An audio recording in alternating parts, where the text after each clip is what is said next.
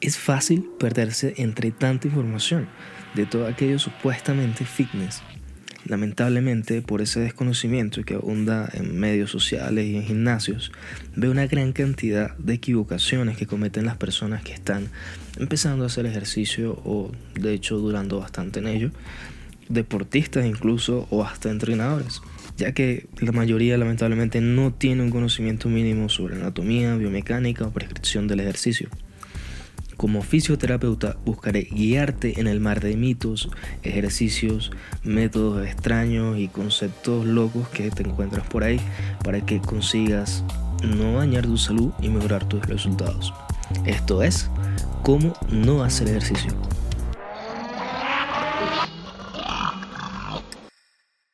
Hey, ¿qué tal? Espero que estés muy bien. Esta semana hablaremos sobre las claves para tonificar. Te explicaré un poquito sobre este tema en este episodio 29 que es eh, tonificar, que es el tono muscular, sus características y por tanto algunos consejos para ello que llamamos tonificar como tal. Entonces, nada, ¿qué es el tono muscular? Bueno, hay tantas, tantas rutinas para tonificar como hay influencers sin estudios y por tanto eh, se habla poco de tal como, como tal del significado de lo que es el tono muscular, de lo que significaría aumentar el tono muscular o disminuir el tono muscular. Entonces, haciendo un pequeño resumen sobre el tema, podríamos definir al tono muscular como la contracción pasiva y continua de los músculos que ofrece alguna especie de o que ofrece específicamente una resistencia al movimiento pasivo. En español, ¿qué significa esto? Que el tono es como, digamos, la elasticidad de, de una liga que eh, se estira, que permite que se estira hasta cierto punto. Y eso debería ser normal, debería mantener una deformidad normal. Pero cuando esta, esta liga eh, aumenta su, elasticidad, hay demasiado movimiento y cuando disminuye mucho su, capacidad de, de, de elongarse, va a haber muy poco movimiento. Y es lo mismo que pasa en nuestras articulaciones. Cuando el músculo está, digamos, con bajo tono, va a permitir demasiado movimiento y por tanto se conoce como hipotonía.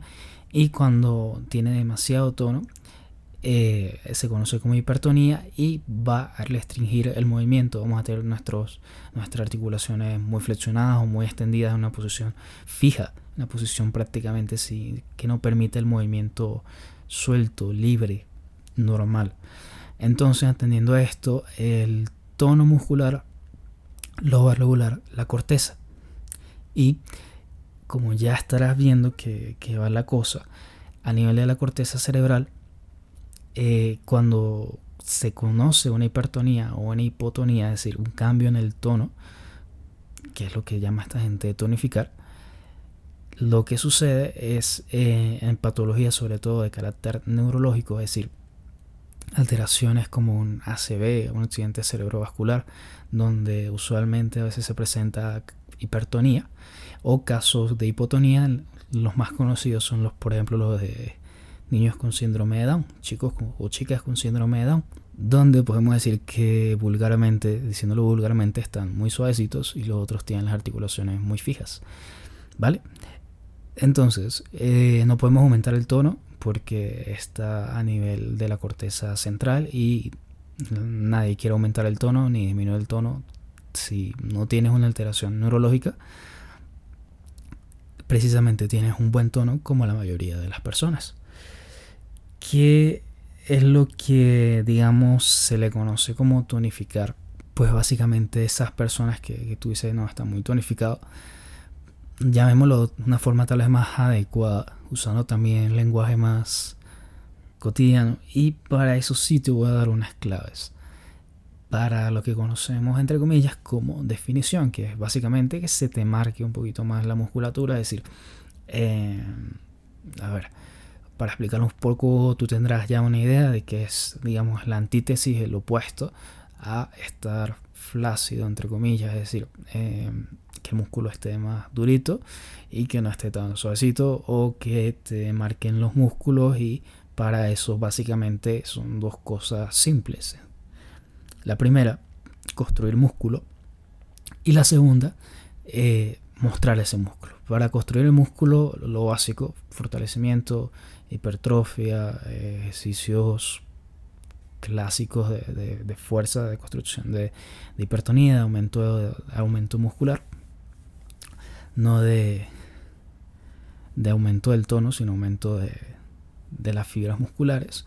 Y eh, en tal caso de que sea tu caso, si dependiendo de lo que quieras, digamos, marcar ese músculo, pues tendrás que reducir el porcentaje de grasa corporal para que ese músculo se logre ver. Es como una capa que está, digámoslo así, una capa que va a estar delante del músculo y si pues tú la rebajas, va a marcar el músculo. ¿Vale? Eh, eso entenderíamos como definición, como tonificar. Si es solamente eh, fortalecer y que el músculo esté más fuerte, más durito, más tenso, pues fortalecimiento básico. No, no existe una rutina específica para... No, fortalecimiento. Se puede trabajar bajo ciertas cargas, sí, pero eh, ya dependerá de tus gustos y de lo que tú quieras trabajar. Y tu objetivo como tal dependerá de qué zona vayas a trabajar.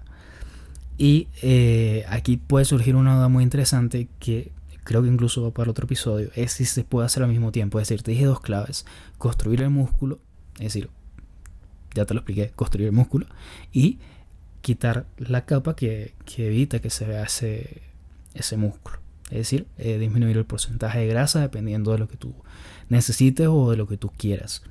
Y aquí hay una cuestión que eh, se suele mencionar bastante que hay dos formas de enfocar el entrenamiento. Una es el superávit y otra es el déficit.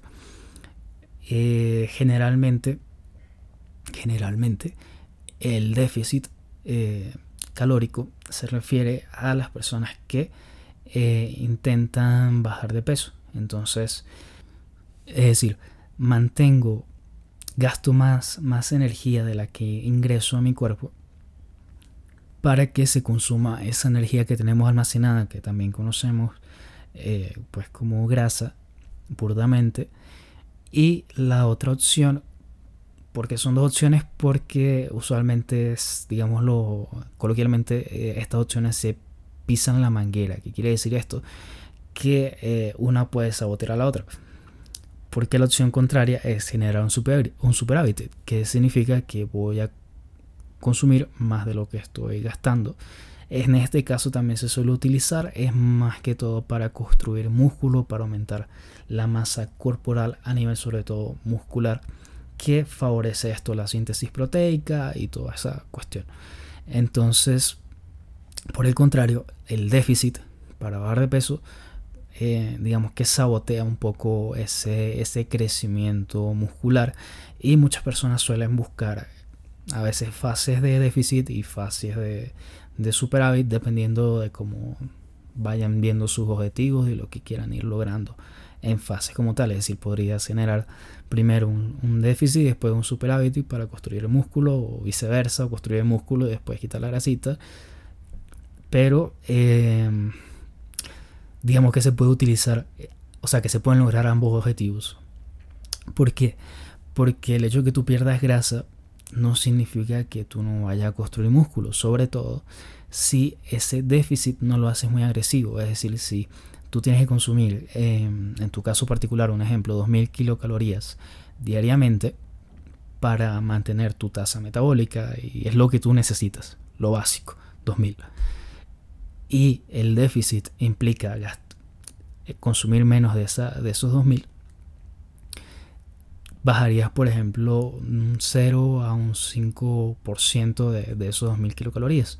Aproximadamente, no sé, 50, 100, 200 kilocalorías menos. Y eso no sabotearía tanto la síntesis proteica y no sabotearía tanto la construcción de músculo. Ese, ese puede ser un tip para manejarlo. Igual pienso hacer otro episodio para para mostrar un poco cuáles serían las, digamos, los métodos para, llegar a eso. Sin embargo, eh, y ahí tienes un dato de que puedes hacer ambos, puedes construir músculo y puedes perder grasa, porque igualmente para perder grasa necesitas hacer trabajo de fortalecimiento muscular, no solamente es cardio, el fortalecimiento muscular también ayuda con la pérdida de grasa y finalmente en algún momento tendrás que trabajar eso, esos músculos y hacer fortalecimiento. Entonces, nada, espero darte una pequeña, un pequeño vistazo de estos episodios. Sabes que no son muy largos, son cortos para dar una pequeña orientación sobre varios temas, porque hay muchísimos temas. Y si tienes alguna duda, me puedes también escribir por, por Instagram, arroba como no hacer ejercicio. Allá estoy más atento, subo otro tipo de contenido sobre hacer específicamente cómo hacer algunos ejercicios, qué, qué grupos musculares trabaja, otra cantidad de, información adicional para, ayudarte. Y eh, también si esto te ha sido útil, me puedes seguir aquí por el podcast. Y nada, nos estaríamos viendo la próxima semana. Estoy subiendo episodios todos los sábados a la 1 de la mañana en Colombia. Porque em, para que esté temprano en otros horarios como el de España y el de Europa en general. Entonces nada, espero que esto te haya sido muy útil. Cuídate mucho. Nos estaríamos viendo el próximo sábado. Y muchísimas gracias por estar aquí. Cuídate.